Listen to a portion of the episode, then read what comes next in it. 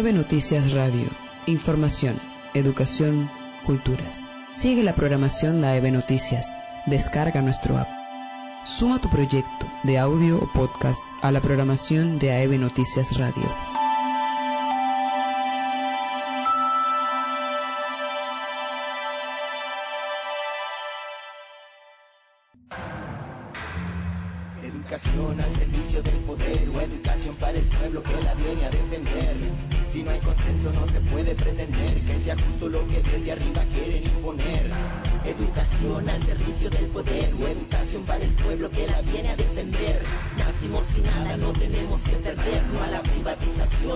Abuso de la ley.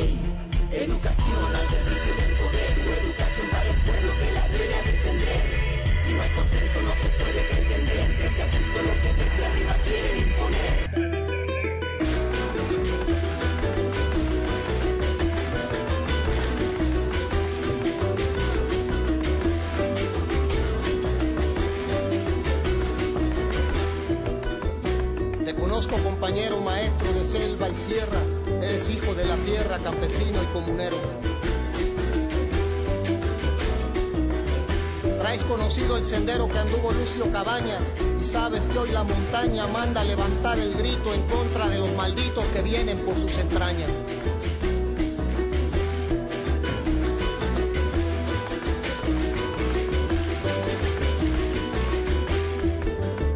Si esta sarta de bandidos impone su condición, el alma de esta nación va a ser un campo encendido.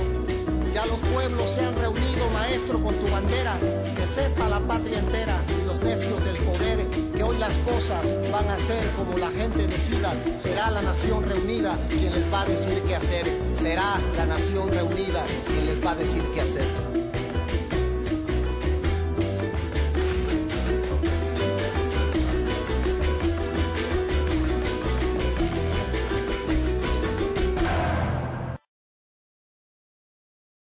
Hola a todos y todas, acá Mónica Sánchez en su programa Cosas para Pensar. Y hoy hablaremos sobre la solidaridad del presidente al anunciar la cuarentena total. Hablar de solidaridad en este país es primero hablar de igualdad y eso es lo que menos existe. Según el CEPAL, antes de la crisis el 28% de la población panameña vive en pobreza, el 63% en estratos medios y el 8.7% en riqueza. Y según el PNUD, solo el 10% de esa población que vivía en riqueza gana 37 veces más que la población pobre de este país. Pero veamos un caso concreto de desigualdad y corrupción. Antes de la crisis del coronavirus, Mientras miles hacían fila implorando por un empleo, el mismo que era designado por el presidente Laurentino Cortizo en la Junta Directiva del IDAN, también era nombrado en la Junta Directiva del Metro de Panamá y también era nombrado en la Junta Directiva del Aeropuerto de Tocumen, ganando entre 500 a 1000 dólares por cada sesión de cada Junta Directiva. Les invito a que lo revisen ustedes mismos y es solamente un caso. Por otro lado tenemos diputados que adicional a las conocidas planillas ganan al mes 7 mil dólares sin siquiera hacer su trabajo, diciendo abiertamente que responden a órdenes del presidente de su partido político y sin que ninguno de ellos hasta el momento haya sido investigado por eso. Un director de la policía que no conoce de protocolos, que no conoce de derechos humanos, que culpa a las víctimas de los delitos, ganando nada más y nada menos que 11 mil dólares al mes un funcionario que a la fecha no ha sido investigado por ninguna de sus polémicas declaraciones. Bueno, crisis, austeridad. Hablemos de austeridad. ¿Sabían que de diciembre, de septiembre a diciembre de 2019 el Ministerio de la Presidencia gastó más de 2 millones y medio de dólares solo en publicidad? ¿Sabían que al mes el Ministerio de la, de la Presidencia usa 67 mil dólares solo en gasto de representación de 27 personas? entre las cuales está el exdiputado Samir González, Benjamín Colamarco, Nadia del Río, el vicepresidente, el presidente de la República, entre otros. Les invito, busquen los informes del mes de febrero, donde ya estaban en marcha algunos decretos por el COVID y previendo la crisis no hicieron ninguna reducción en los gastos. Nada de nada. Entonces hablar de solidaridad en tiempos de crisis sin reconocer los privilegios de unos cuantos, sin reconocer la corrupción y sin reconocer la necesidad de hacer cambio frente a tanta desigualdad en el país, es un crimen. Es fácil pedirnos solidaridad quienes siempre hemos cargado el peso de este país y no nos hemos dejado de dar la mano. Es fácil imponernos encierro mientras mucha gente ha perdido su trabajo, mientras hay gente que se le está acabando la comida y otros que ya se les acabó, mientras hay gente que no tiene agua potable, y a sabiendas de que miles de panameños y panameñas en este país, antes de la crisis del coronavirus, ya estaban padeciendo por todo esto. Estamos gobernados por un grupo de egoístas e insensibles que se olvidan del hambre y el miedo que estamos viviendo y además quieren que obedezcamos y nos quedamos callados, sin darnos ninguna alternativa para vivir en condiciones de igualdad esta crisis por la pandemia.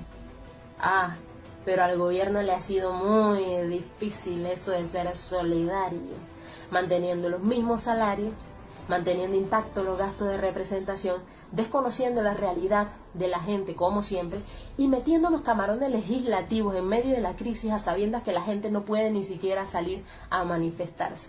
¡Wow! ¡Qué difícil!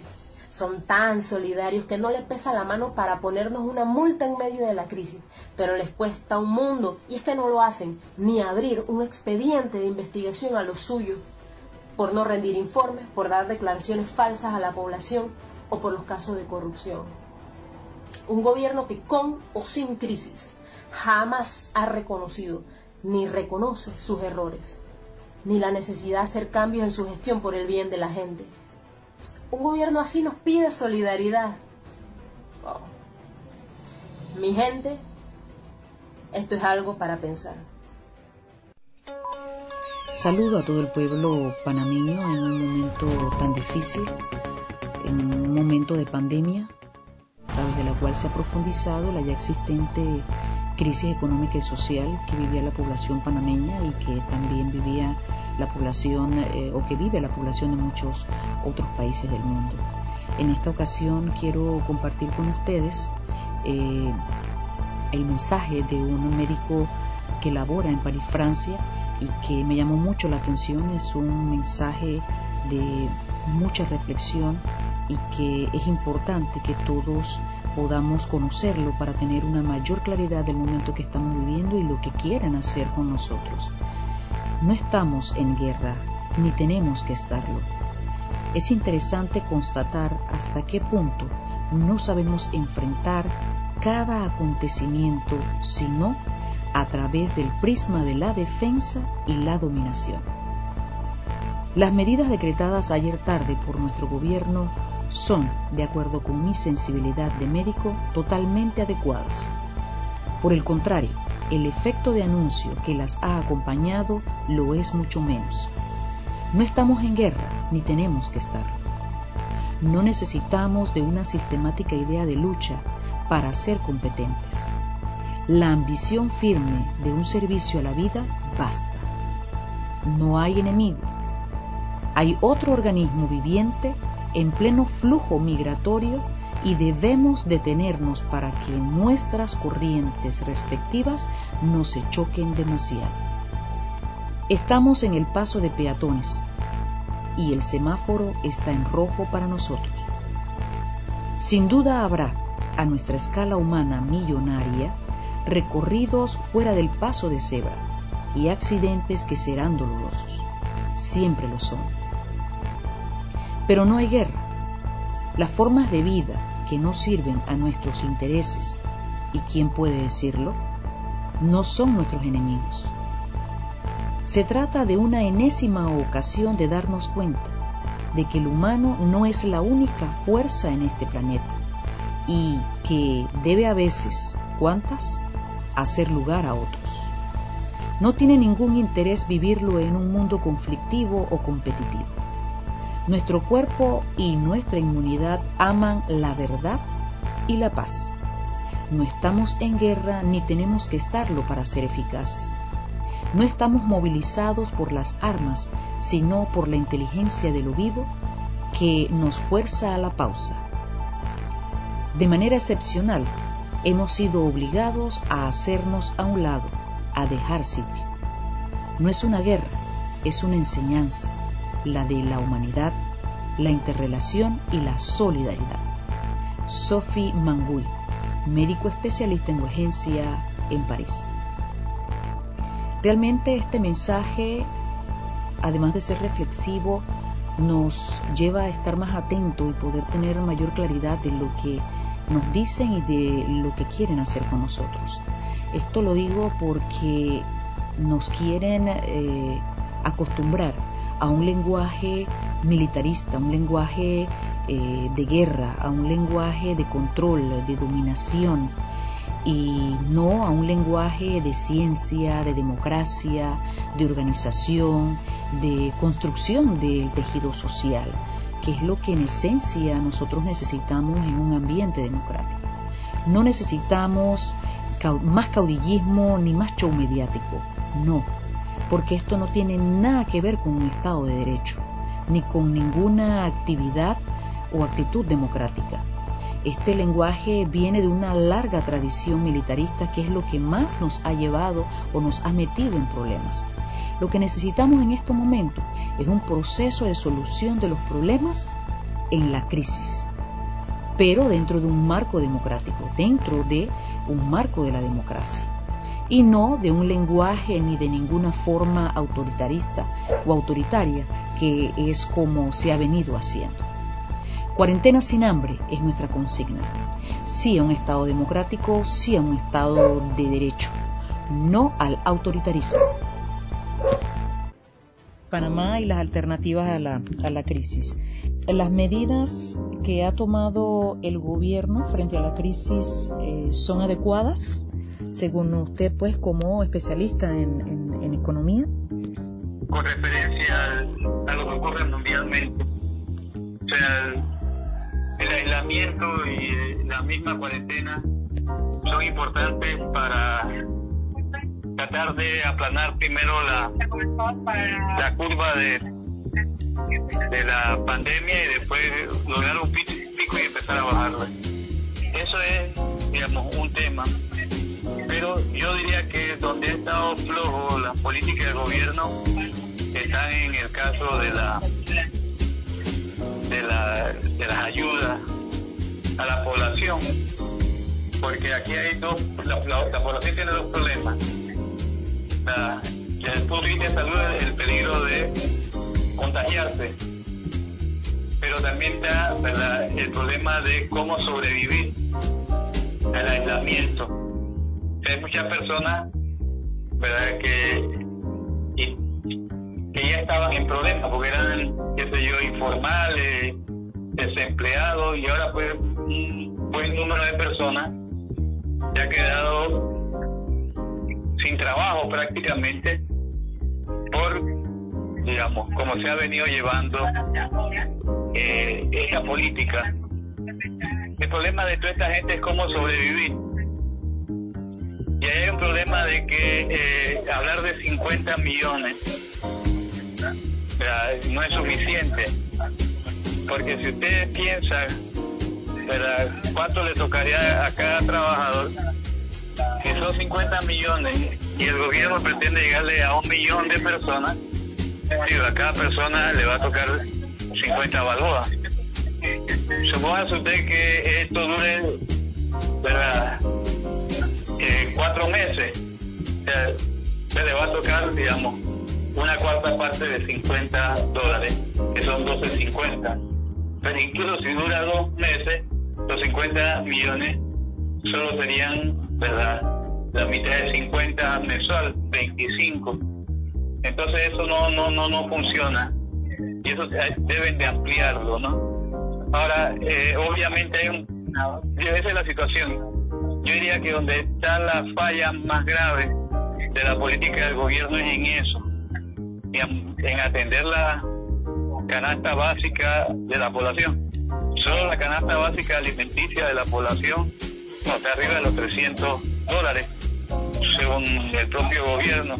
Y en el resto del país también casi que alcanza a los 300 balboas. Entonces no se puede resolver las necesidades básicas, solo las alimenticias, sin gas, con, digamos, qué sé yo, 50 balboas o o 25 balboas solo con 12.50. Ahí hay un problema que el país tendrá que ver cómo resuelve. Y que lo que está haciendo el gobierno no es suficiente para atender esa necesidad. Hay otro problema también que va a pasar, por ejemplo, con la hipoteca. Porque no es solo dar la moratoria, ¿qué va a pasar después de la moratoria? Que no se capitalice ese fondo y que además eso se distribuya en varios meses, porque si después de tres meses yo tengo que pagar cuatro, tampoco tengo mucha posibilidad. Son las cosas que hay que atender y, no veo que hay suficiente eh, claridad en el gobierno de las cosas que está haciendo desde el punto de vista económico. Ajá. Entonces, por otro lado, eh, Panamá ha apostado al canal eh, endeudándose para la ampliación. Eso fue un punto que lo vivimos muy muy este, directo ¿no? en la campaña y todo lo demás, pero eh, ¿qué consecuencias tendría la muy probable falla de esta apuesta que, que hizo Panamá en este endeudamiento? Bueno, mire, eh, yo le quisiera señalar que ahorita en la Gaceta acaban de publicar que se van a emitir bonos del Estado por 3 mil millones de dólares que se van a colocar en el exterior. Mire, y van a tener dos finalidades, atender el presupuesto y también refinanciar deuda, recomprar deuda. aquí hay eh, una cosa clara, hacer una guerra generalmente hay que financiarla, en este caso, digamos, efectivamente hay una guerra contra el coronavirus. Y en principio, endeudarse para poderle dar a la gente más de 50 dólares no necesariamente es erróneo. Pero el problema, y eso lo vio Keynes en su momento allá en, en 1940, en la Segunda Guerra Mundial, el problema está en quién paga después por el costo de la guerra. Entonces, si ¿verdad? va a ocurrir ¿verdad? que después pagar ese dinero que se ha pedido prestado no se usa para la población, pero encima de eso es la población más vulnerable la que va a tener que pagar esos 3 mil millones de dólares. pueden ser entre 10 hasta 50 años. Quizás consigan 10 años, pero ¿quién la paga? Entonces, ¿verdad? Sería una oportunidad para corregir algunas cosas después de esta situación de dificultad, ¿verdad? Y es que se haga un impuesto sobre la renta más progresivo lo cual significaría que habría que elevar las tasas impositivas de quienes en este país no pagan impuestos, que son los más ricos, para poder entonces, digamos, financiar lo que la gente necesita ahora como recursos para sobrevivir. Y eso, digamos, bueno, por eso yo creo que debían de aclararse esas cosas. O sea, uno, ¿para qué se van a usar los fondos? Pero si los fondos se van a utilizar en bienes básicos, bueno, estamos hablando en bienes básicos, pero después viene el problema de quién los paga. Y no debe resultar que sean los más vulnerables los que paguen para ese crédito que de alguna manera habrá que pagar, sino que sean los que más ganan, más sacrificio deben de poner. Y en ese sentido, digamos, eso daría paso a una argumentación para que se mejore la progresividad del impuesto sobre la renta. El que más se beneficia la sociedad o se va a beneficiar a la sociedad, debe poner más. Por otra parte, también, digamos, hay que, hay que ver dónde se puede ahorrar. Por ejemplo, si ahora solo está funcionando medio tiempo, las escuelas no están funcionando, eh, las oficinas públicas no están funcionando, entonces se está gastando menos en luz de lo que estaba programado, se está gastando menos en agua lo que estaba programado, debe estar gastando menos en combustible, en viáticos, y esos fondos deben de ser entonces incluidos en el caso de que, o sean incluidos en el fondo que va a ayudar a la gente a pasar eh, esta situación difícil, o sea, de apoyo social efectivo, no 50 dólares, eso no es suficiente. Pero también yo creo que los altos funcionarios del gobierno deben de, aunque sea por mostrar responsabilidad, habría que bajar algunos salarios. en medio de la dificultad que hay en Panamá, que alguien se gane al mes 25, 26 mil balboas, eso no tiene sentido. Pero ahora le puedo contestar la pregunta sobre el canal de Panamá. Bueno, mire, el canal de Panamá en este momento yo me imagino que está teniendo problemas eh, en el volumen de actividad, porque si usted ve los dos grandes usuarios del canal de Panamá son China y Estados Unidos. Correcto. Primero China quedó paralizada por el coronavirus y se rompió la cadena de valor, como se llama, o sea, la cadena de suministro, lo que China exportaba al resto del mundo. Pero ahora lo que está entrando en crisis son los que compraban, que es la economía norteamericana, que ahora probablemente, de hecho, va a entrar en una recesión y no va a tener mucho cómo comprarle a China. Entonces, yo siento de que el tránsito por el canal de Panamá eh, tiene que estar afectado en este momento. Yo, espero de que esto no dure eh, el tiempo suficiente como para que, de hecho, digamos, esa afectación eh, implique que realmente no se puedan repagar los préstamos que se hicieron en el caso de la ampliación del canal de Panamá. Más aún, yo pienso que también es el momento de señalar lo siguiente, que los excedentes que le entregue la ACP, el canal de Panamá, al gobierno central, se debe hacer una alerta que se utilicen en este momento y después también en atender las necesidades básicas de la población. En lo inmediato podría ser para eso, o sea, para ese fondo de atender las necesidades de la población, de los que quedaron desempleados, de los que son día a día y no pueden trabajar, de los que ya estaban desempleados, etcétera. Pero que a su vez, una vez pasado la pandemia, esos fondos por ley se tengan que utilizar para los siguientes. Uno, para salud. Dos, educación. Tres, seguridad y soberanía alimentaria. Cuatro, seguridad social. Para que no lo sigan utilizando para hacer lo que siempre han hecho en este país, usar los fondos públicos para hacer clientelismo y hacer corrupción. Yo creo que además los fondos que están retenidos por caso de corrupción en este momento se deben de utilizar para ayudar a la población. Ahí hay otra posibilidad de decir, bueno, estos fondos se van a usar en algo muy útil que es apoyar a la población. Son cosas que no son demasiado complejas, pero no se siente al gobierno haciendo estas cosas. Más o menos, yo pienso de que China ahorita está tratando de reactivar su economía. China tiene bastantes divisas. ¿Por qué no acercarse a China a ver qué productos chinos podemos utilizar para abastecer a nuestra población, incluso de insumos médicos, a través de un crédito, para aliviar crédito blando, crédito de exportación, para aliviar la situación del país. Más aún, si la hacemos bien, hasta podríamos pensar en algún tipo de préstamo de liquidez directa para poder financiarlo nosotros en Panamá. Son cosas que habría que hacer, digamos, teniendo en primer lugar los intereses nacionales que implicaría en este momento, digamos, atender a los nacionales que son más vulnerables, o sea, que son las personas que no pueden, eh, no, no, no, tienen trabajo, no pueden trabajar a, distancia, etcétera, y que realmente a mi juicio pasan más de un millón de personas en esa situación. Ajá. Frente a esta situación, entonces, eh, están siendo las necesidades, aunque usted ha planteado ya algunas cosas, pero de todas formas eh, vamos a hacer esta eh, pregunta todavía más específica, algunas que ya usted ha hecho referencia.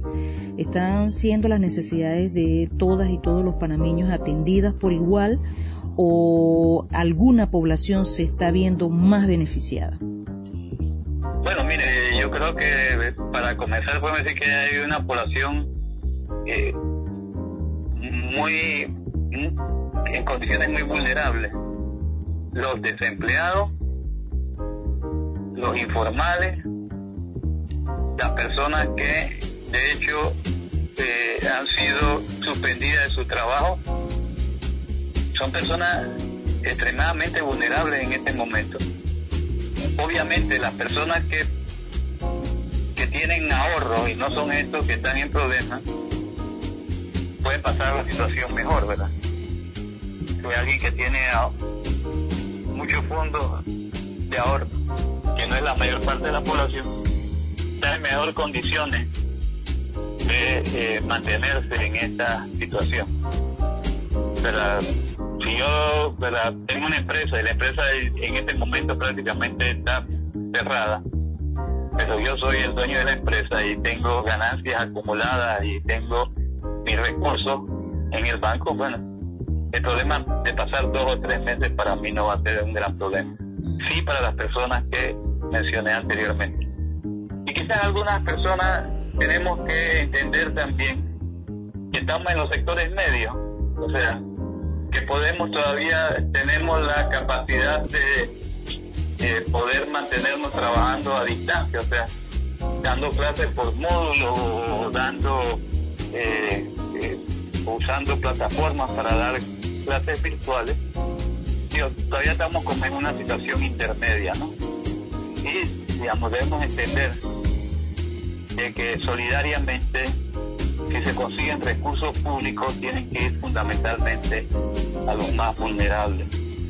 Porque, digamos, si no, vamos a perder, vamos a perder eh, eh, la posibilidad incluso de salir bien una vez que termine la pandemia, porque una fuerza de trabajo mal alimentada durante dos o tres meses, realmente cuando vuelva al trabajo no va a tener la misma capacidad que tenía anteriormente. O sea, hay que mantener la salud, la alimentación y las condiciones de vida para que le permitan a la fuerza de trabajo, una vez eliminada, o sea, resuelto el problema, se puedan, puedan volver a ingresar al trabajo con su capacidad productiva intacta. Eso para mí sería, señalar de que ¿verdad? El, el programa social de mantener a las personas tiene que ver con dos cosas, con el derecho humano de esas personas. Las personas tienen derecho a la alimentación, derecho humano a la alimentación, al agua, a la salud, etcétera. Y en segundo lugar también, digamos, por razones económicas. Porque aquí se habla mucho de el llamado capital humano, que es otra cosa que la fuerza de trabajo de la población. No podemos permitir que las personas, por haber estado suspendidas del trabajo, no logren reproducir adecuadamente esa fuerza de trabajo. Bien, en esa vía, aunque usted también ha mencionado algunas alternativas, pero para referirnos directamente a, ello, ¿qué alternativa le propondría usted, le propondría usted a los panameños eh, para panameños de a pie eh, para sobrevivir a la crisis, considerando uno el valor, eh, esto, lo que es la, el valor de la, pérdida del valor de la, del dinero líquido y la crisis medioambiental que se avecina. O sea, tomando en cuenta esos dos factores, ¿no? ¿Qué, qué alternativa le propondría usted a, ese panameño de a pie pues, para poder sobrevivir ante esta crisis? Bueno, mire, las personas que no tienen trabajo en este momento, eh, su mejor posibilidad es que el Estado los apoye.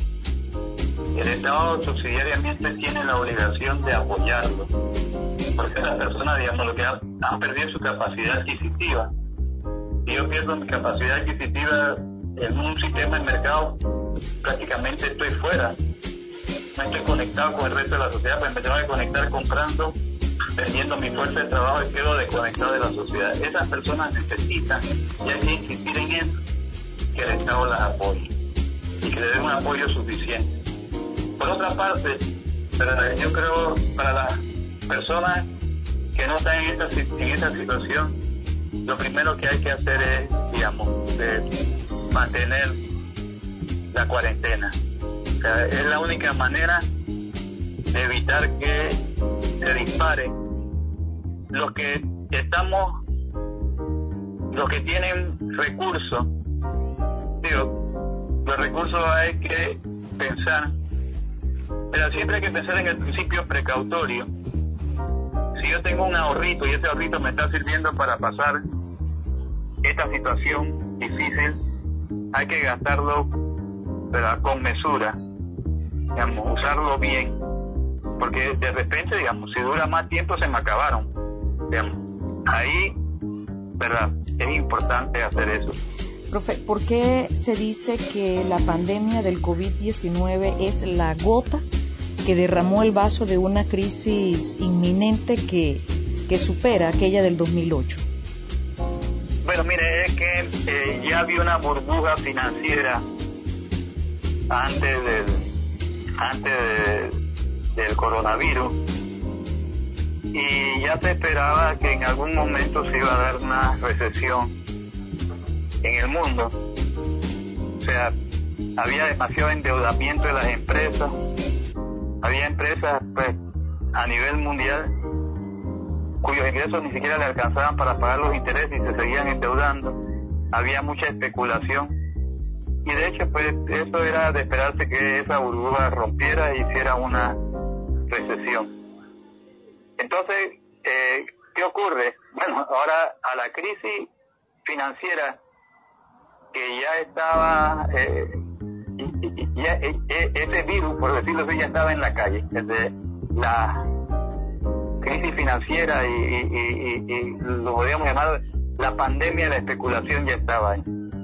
Y ahora aparece el coronavirus que realmente digamos, rompe todas las cadenas de, de valor, los países no pueden producir, digamos, actividades como el turismo, el transporte, digamos, los hoteles, después viene el confinamiento, digamos, eso agrega a la crisis. O sea que tenemos una crisis doble. La crisis que ya había producido la especulación financiera y la crisis del coronavirus. Las dos juntas, ¿verdad? Hay economistas como Noriel Rubin, que el que se adelantó a decir que venía la crisis del 2008. Él está planteando que esta puede llegar a ser más profunda y más rápida que la del 2008.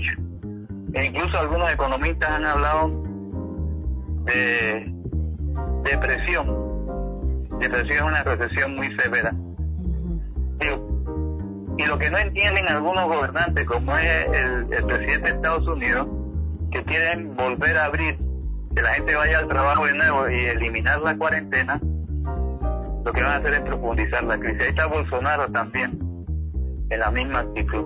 O sea, para proteger la economía hay que proteger la población y pasar este periodo, que este periodo sea lo más corto posible para resolver una de las crisis, pero después viene el tema de nuevo, el tema de que esta globalización, aún sin coronavirus, ya iba a producir una recesión.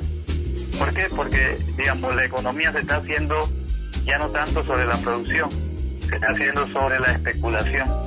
Entonces, creo que eh, cuando todo esto termine habrá que reevaluar no solo lo que pasó con los sistemas de salud, hay que reevaluar el modelo económico que ha venido generando una tercera crisis que no estamos tomando en cuenta, que es la crisis medioambiental. O sea, crisis financiera, crisis medioambiental y ahora la crisis esta del coronavirus. O sea, el sistema, necesitamos un cambio, un cambio completo en la forma en que funciona ¿verdad?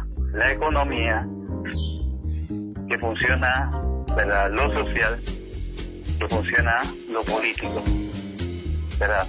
Necesitamos un cambio profundo y quizás este coronavirus lo que nos va a llevar a la convicción de que esa, ese neoliberalismo que decía que el mercado lo resolvía todo, bueno, miren, ahora los mismos neoliberales han tenido que aceptar la palabra solidaridad. Sí. ¿Verdad? Cuando, ¿verdad? En el pensamiento que ellos siguen, que es el pensamiento de Hayek, ese era un, decían ellos, era un sentimiento atávico, que ya no le servía a la población, y que cada uno se hacía lo que quería, la mano invisible de Adam Smith resolvía los problemas. Hemos tenido la gente decir, usted se va para su casa por una orden, vamos a tener que distribuir bienes básicos, digamos, a personas que no están conectadas con el mercado. Y tenemos que resolver entonces, o quizás eso nos lleve a entender que el estilo de sociedad que tenemos, ¿verdad? No es el que funciona. Incluso necesitamos un cambio cultural en los valores estos valores puramente individualistas y no están diciendo no, no, no. Usted no es un individuo. Usted le puede pegar el virus, usted puede pegar el virus. Ya vivimos en una sociedad donde lo que va a ocurrir depende de si estas relaciones sociales son sanas o no son sanas. Bueno, y en ese, en ese escenario de una crisis pues mucho más profunda, ¿existen modelos económicos alternativos a nivel macro para repensar la economía mundial y a nivel nacional? Sí, mire, yo creo que hay que repensarlo. Por ejemplo, yo le digo, aquí en Panamá, mire, la FAO está diciendo que puede haber problemas con la alimentación si se rompen las cadenas. Ese, ese documento la FAO lo sacó hace poquito. Lo que dice que si se maneja bien no se va a dar. Pero eso está diciendo algo, por ejemplo, en Panamá, que tenemos que ver para el sector agropecuario de vuelta. Aquí desbaratamos el sector agropecuario en base a los tratados de libre comercio, pero ahora necesitamos el sector agropecuario. Necesitamos que el campo siga funcionando para alimentar a las ciudades donde hay la mayor infectación. Entonces, digamos, nos está diciendo, usted necesita una economía más diversificada. O de repente, ¿verdad? También nos, está llamando la atención de, que había gente o hay gente en este país que vive el día a día y que cualquier interrupción le pone en peligro casi que la existencia. Se nos está diciendo que la forma de distribución de los ingresos en este país no anda bien. Pero también nos está diciendo de que no se pueden hacer ajustes presupuestario golpeando a la salud y a la educación, porque la salud y la educación son elementos fundamentales. En muchos países, sobre todo en los países en que se privatizó de todo la, la, la salud, tuvieron problemas, incluyendo Estados Unidos, porque hay gente que no tenía un seguro, tenía que pagar para que le hicieran la prueba del coronavirus. Entonces también entender de que hay derechos humanos, que la economía tiene que responder, responder a esos derechos humanos. hoy nos están diciendo cuiden el agua. ¿Por qué? Porque es un derecho humano de todo el mundo. Entonces creo que, digamos, hay pistas para, para entender lo que tenemos que hacer. E incluso hay pistas para, para la pandemia. Ha tenido una un resultado que nadie se esperaba en muchos lugares la naturaleza se ha repuesto. Por ejemplo, los cines volvieron a Venecia. ¿Por qué? Porque ya las aguas no están tan sucias, porque hay menos actividad humana. ¿Qué nos está diciendo eso? Que la naturaleza puede seguir sin nosotros. ¿Qué tipo de naturaleza? No sé. Pero la naturaleza puede seguir sin nosotros. Nosotros tenemos que luchar por seguir siendo parte de la naturaleza y para eso tenemos que respetar al resto de la naturaleza, pero nosotros también somos parte de esa naturaleza. Entonces, digamos, eh, tiene que ser un sistema más equitativo, que respete la naturaleza, entienda que, la, que primero vienen los derechos humanos y la economía es un mecanismo para crear la base material de esos derechos humanos. Hay pistas, ¿verdad? Hay pistas y sobre todo tenemos que entender, quizá en este aislamiento que estamos, la idea es reflexionar sobre eso. Así es.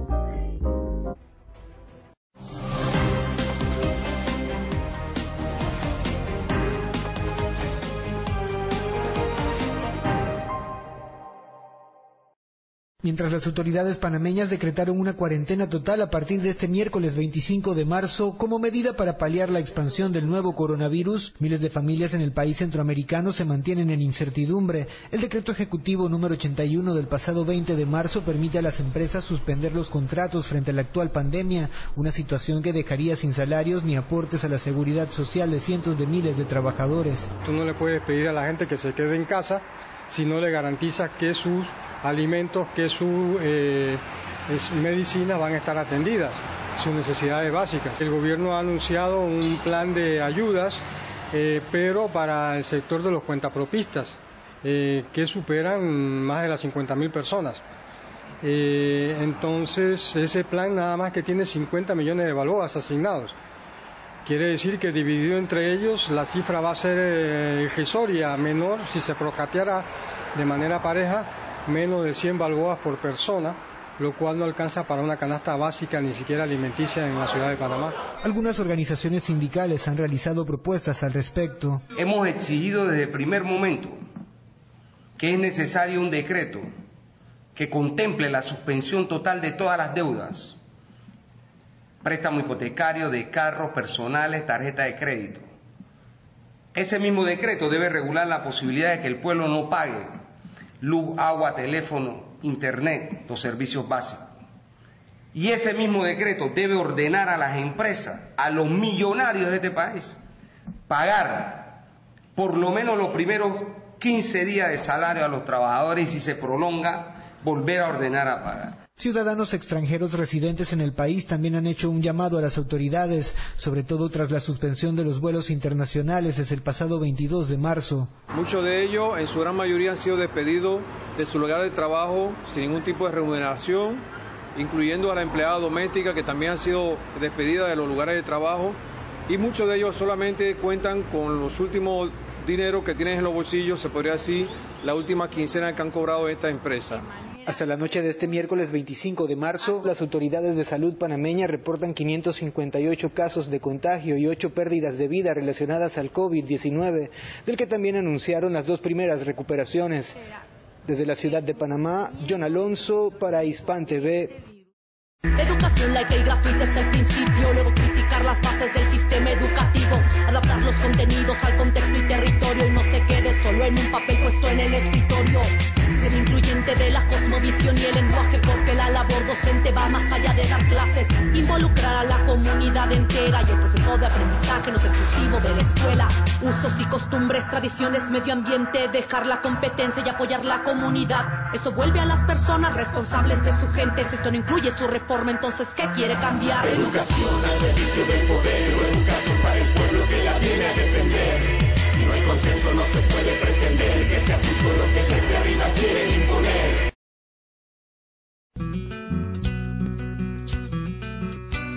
América Latina y el Caribe poseen un extraordinario patrimonio de culturas alimentarias por milenios, sus pueblos, especialmente las mujeres, vienen desarrollando una gran diversidad de conocimientos alimentarios y especies agrícolas. Estas prácticas sostenibles se siguen transmitiendo en resistencia a nuevos modelos de producción que entienden a la alimentación solamente como un negocio. Concentrado cada vez más en unas pocas corporaciones transnacionales, este modelo se propaga acaparando tierras y poniendo en riesgo otras prácticas y conocimientos. Aunque de alta productividad, este modelo genera hambre, ya que combina daños ambientales, concentración y el desperdicio de cerca de un tercio de los alimentos producidos para el consumo humano, que en la región llega a las 127 millones de toneladas por año, más que lo necesario para alimentar a las 34.3 millones de personas con hambre. El 73% de esta pérdida se da en las distintas fases desde el procesamiento hasta el consumo, lo que da cuenta de un modelo fallido, que además acarrea consecuencias ecológicas. La soberanía alimentaria es la alternativa sostenible, ecológica y equitativa frente a este modelo fallido, e incluso la solución a la crisis alimentaria y a la emergencia climática actual. Veamos por qué. El modelo corporativo capitalista entiende a la alimentación como negocio.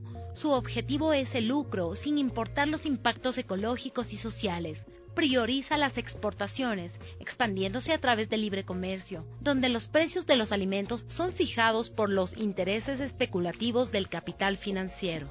La soberanía alimentaria defiende el acceso a la alimentación y al agua como derechos fundamentales. Prioriza los mercados locales, activando a las economías locales y nacionales con productos frescos y sanos, promoviendo intercambios solidarios y transparentes como el comercio justo la industria fabrica masivamente alimentos de bajo costo y pobres en nutrientes, imponiendo una cultura alimentaria basada en lo sintético. Esto ha generado un auge en enfermedades y desequilibrios en la salud. La soberanía alimentaria defiende el derecho a una alimentación sana, nutritiva, culturalmente diversa y accesible para todos, sin volverse un producto de lujo, recuperando y desarrollando conocimientos gastronómicos y agrícolas. El modelo industrial se basa en la concentración y hacinamiento del ganado, los monocultivos, el uso de maquinarias y agentes tóxicos, lo que implica un uso intensivo de agua, así como el desgaste y contaminación de los suelos, con un 30% de los mismos degradándose a nivel mundial. La soberanía alimentaria le devuelve a la agricultura su rol central de producir alimentos, con un modelo agroecológico que genera ecosistemas diversos y sostenibles, sin uso de químicos contaminantes, lo que ayuda a recuperar los suelos y regenerar los ciclos del agua, aumentando la productividad a corto y largo plazo. La industria se ha centrado en la reproducción de unas pocas variedades con el 70% de la alimentación proveniente de apenas 12 especies vegetales. Esto ha generado una pérdida de agrobiodiversidad, ahora agravada con los transgénicos, haciéndonos más dependientes de la tecnología corporativa y más vulnerables a catástrofes y plagas. La soberanía alimentaria defiende la preservación de la biodiversidad a través de la reproducción de las semillas campesinas, fomentando su diversidad y capacidad de adaptación, que aseguró la subsistencia humana por milenios. El modelo industrial genera concentración de tierras y deforestación masiva, obligando a los campesinos a abandonar el campo y enfrentar situaciones de pobreza en las ciudades. La soberanía alimentaria contempla reformas agrarias y una distribución equitativa de tierras, mejorando la vida de millones de campesinos. La industria alimenticia actual genera entre el 44 y el 57% de las emisiones de gases invernadero a nivel global, tanto por la destrucción de biodiversidad como por su uso intensivo de derivados de petróleo, siendo una de las grandes responsables de la actual crisis de calentamiento global. La soberanía alimentaria y la agroecología no solo que no generan gases invernadero, sino que tienen la capacidad de reducir estas emisiones y generar ecosistemas que reabsorben el carbono de la atmósfera, por lo que se plantean como una de las soluciones para enfriar el planeta. La soberanía alimentaria defiende el derecho a definir sistemas alimentarios y productivos propios para una relación sustentable con la tierra, el agua y la biodiversidad. Esto implica la lucha por una posición soberana frente al libre comercio mundial, para establecer políticas y prácticas a nivel local, nacional y regional. Con soberanía alimentaria, América Latina podría florecer como región hito en aportar soluciones al hambre, la desigualdad, la contaminación y por supuesto el calentamiento global. Todas y todos por la soberanía alimentaria.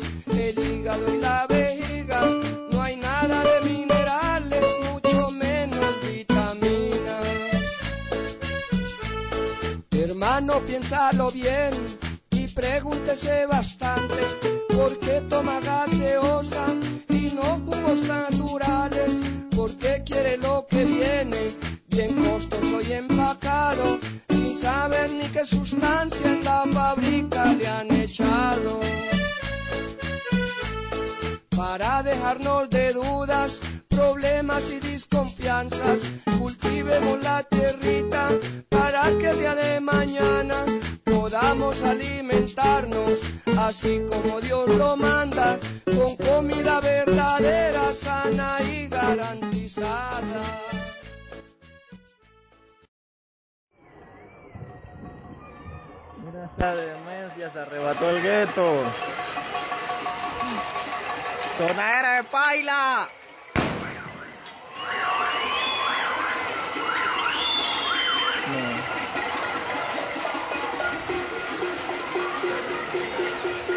La gente está acá, Esta situación se registró esta tarde cuando privadas de libertad del centro eh, Cecilia Orillac protagonizaron una manifestación, esto para exigir eh, productos como alcohol, gel alcoholado frente a esta situación que se da con el COVID-19 en, nuestro país. Incluso en algunos videos que rodaban en redes sociales se escuchaba que algunas de estas privadas libertad eh, manifestaban de una fuga masiva con temor al contagio por este eh, virus que ha afectado ya a varias personas en nuestro oh, país. Fue necesario que al lugar eh, llegaran unidades del control de multitudes, policía regular, lince y otros estamentos para controlar esta situación que se registraba a lo interno de este eh, penal. Se lanzaron eh, algunos eh, perdigones, también gas lacrimógeno para poder controlar esta situación que con el paso de los minutos fue calmada. Las privadas retornaron a su celda y la situación fue controlada. No se dio ningún tipo de fuga, no pasó más allá de esta manifestación que se dio a lo interno de este centro penitenciario.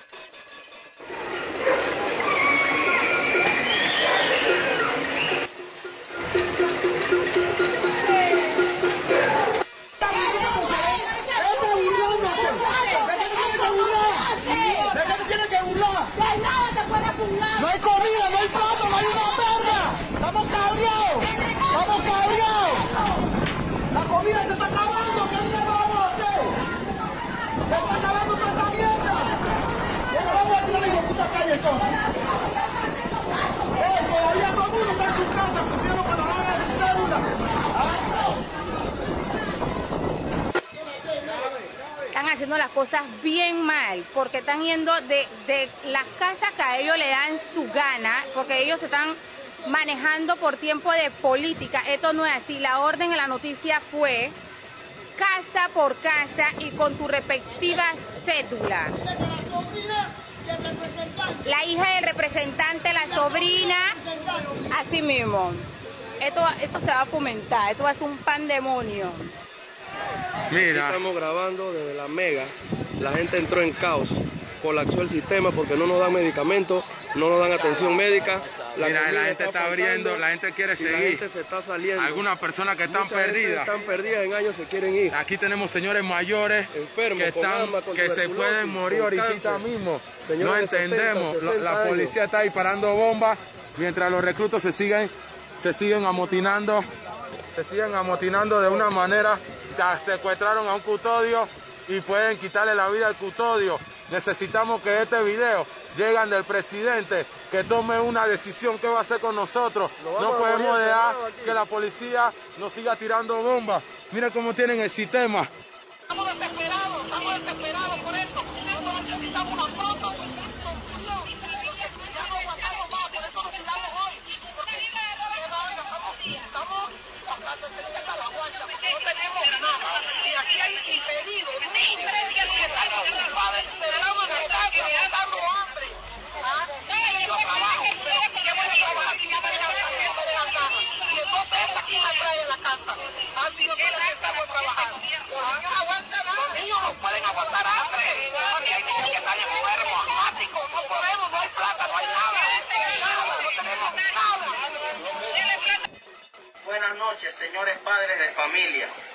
señores, señoras, hermanos, hermanas, esposas e hijos, todos los que tienen alguien privado de libertad, al igual que el amigo, la voz de la cárcel, pedimos hagan esto viral.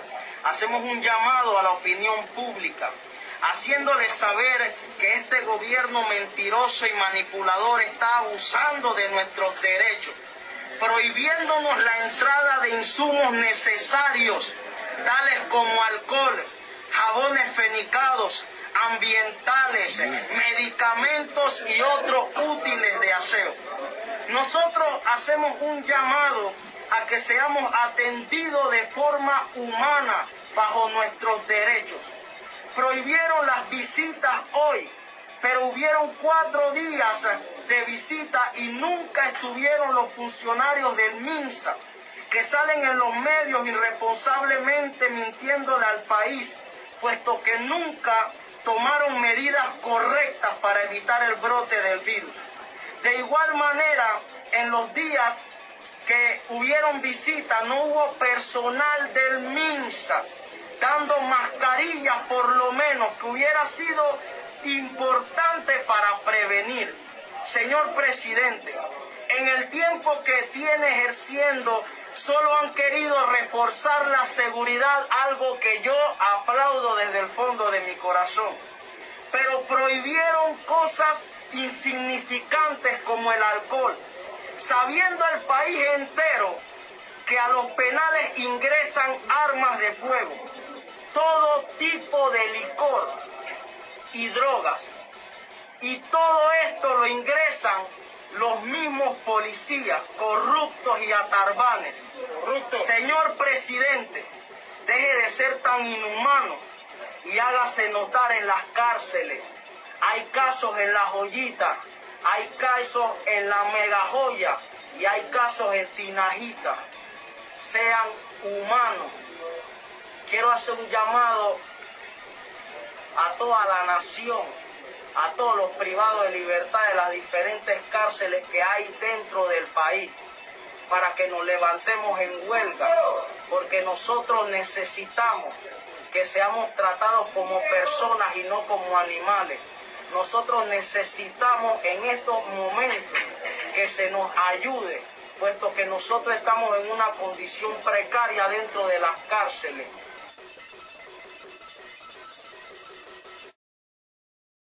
Ya el equipo de salud eh, ha tomado la decisión y nosotros la estamos ejecutando en este momento y le anuncio que a partir de mañana miércoles a las 5 y 1 de la mañana se ampliará la cuarentena a 24 horas.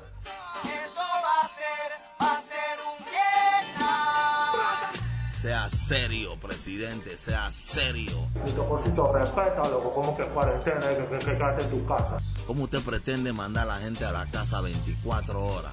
Porque usted tiene que comer la suya. Usted está pensando en la familia que no tienen, que viven del día a día. No. Que a usted le sale bien decirse que quédate en tu casa. Si usted tiene todo, a usted no le falta una verga, loco.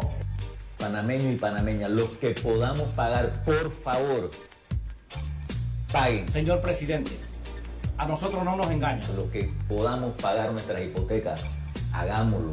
Cuando usted menciona que vayamos a los bancos a pagar nuestras responsabilidades. El teléfono, todo, paguémoslo, el internet, hagámoslo. Dígame algo, mañana yo puedo salir a buscar sustento para pagar la próxima letra el día 15 de mis obligaciones bancarias o los panameños que estamos en la misma situación ya lo podemos hacer. Este es el momento de demostrar de verdad con ellos el concepto de solidaridad.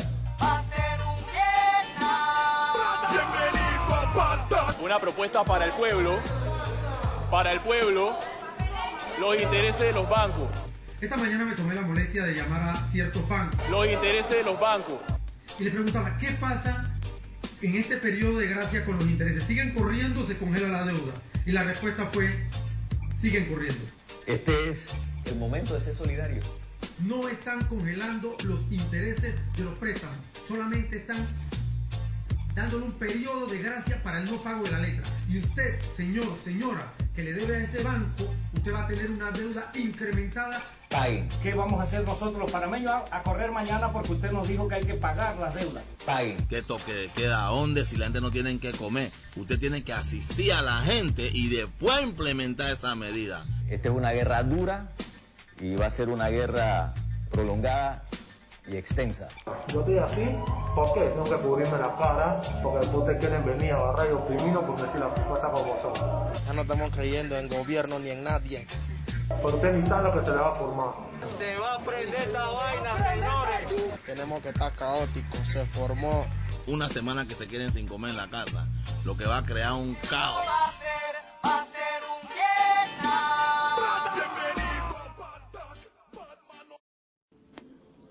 Chiques, ¿cómo están? Miren, eh, les voy a decir algo. Yo tengo 29 años y en mi poca experiencia eh, les voy a recordar algo. 2010 viví la, represión brutal en Changuinola.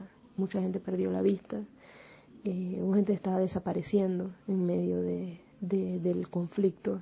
Durante de las protestas fueron muy fuertes. 2011, brutal represión. El tema de la minería. 2012, brutal represión en Colón.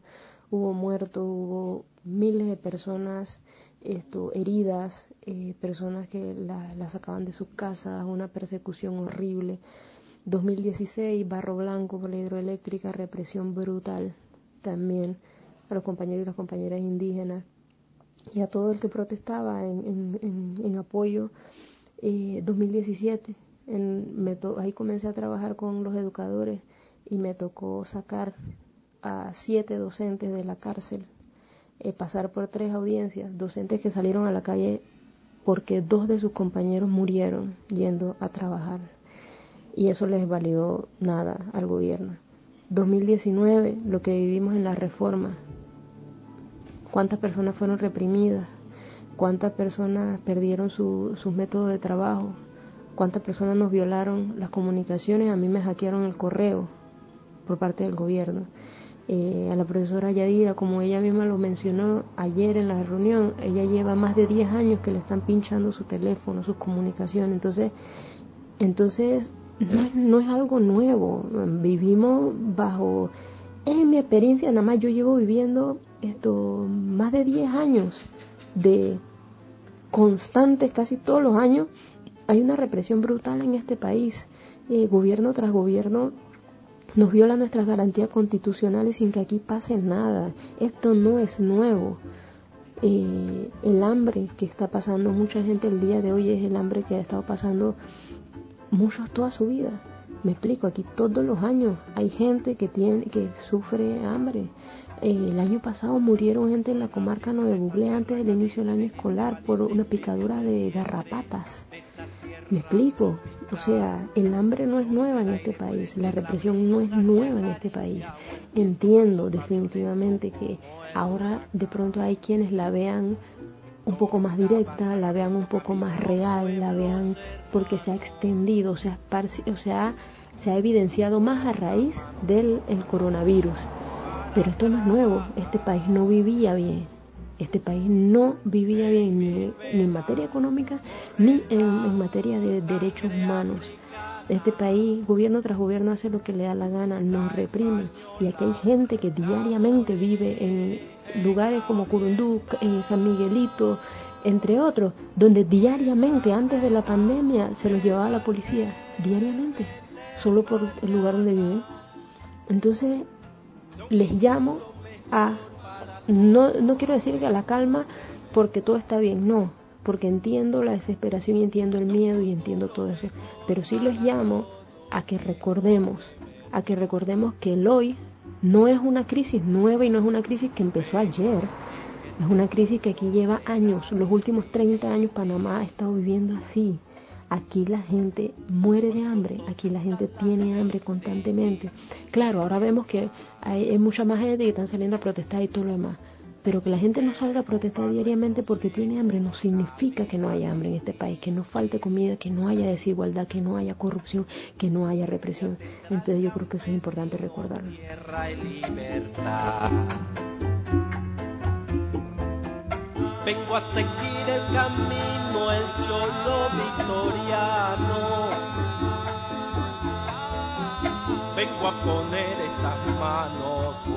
A las demás. Tengo el derecho a vivir como un ser humano. Vengo dispuesto a batallar si hay que pelear.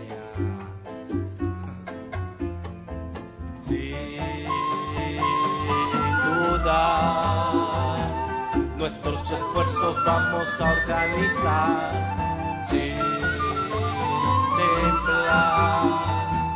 Porque aunque cuente sacrificios, se lo digo, nuestro día llegará. La la la la la la la la la. En nuestro día llegará. La la la la la la la.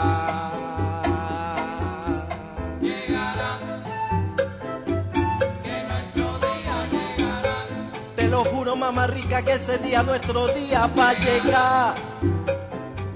Que nuestro día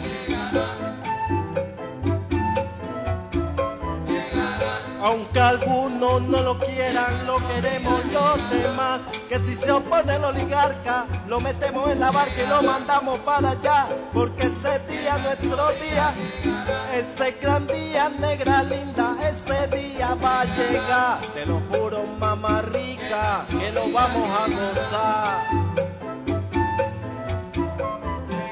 que si unimos nuestras manos y luchamos como hermanos ese día, nuestro día negra linda, ese gran día va a llegar, ya tú vas a ver, mamá rica. Que nuestro día llegará. Liberando la radio. Lo libre tiene facultad para obrar o no. No es esclavo, no está preso, es licencioso, insubordinado e independiente. Radios libres, cultural y musical, sin fines de lucro, autogestionadas, al servicio de la comunidad.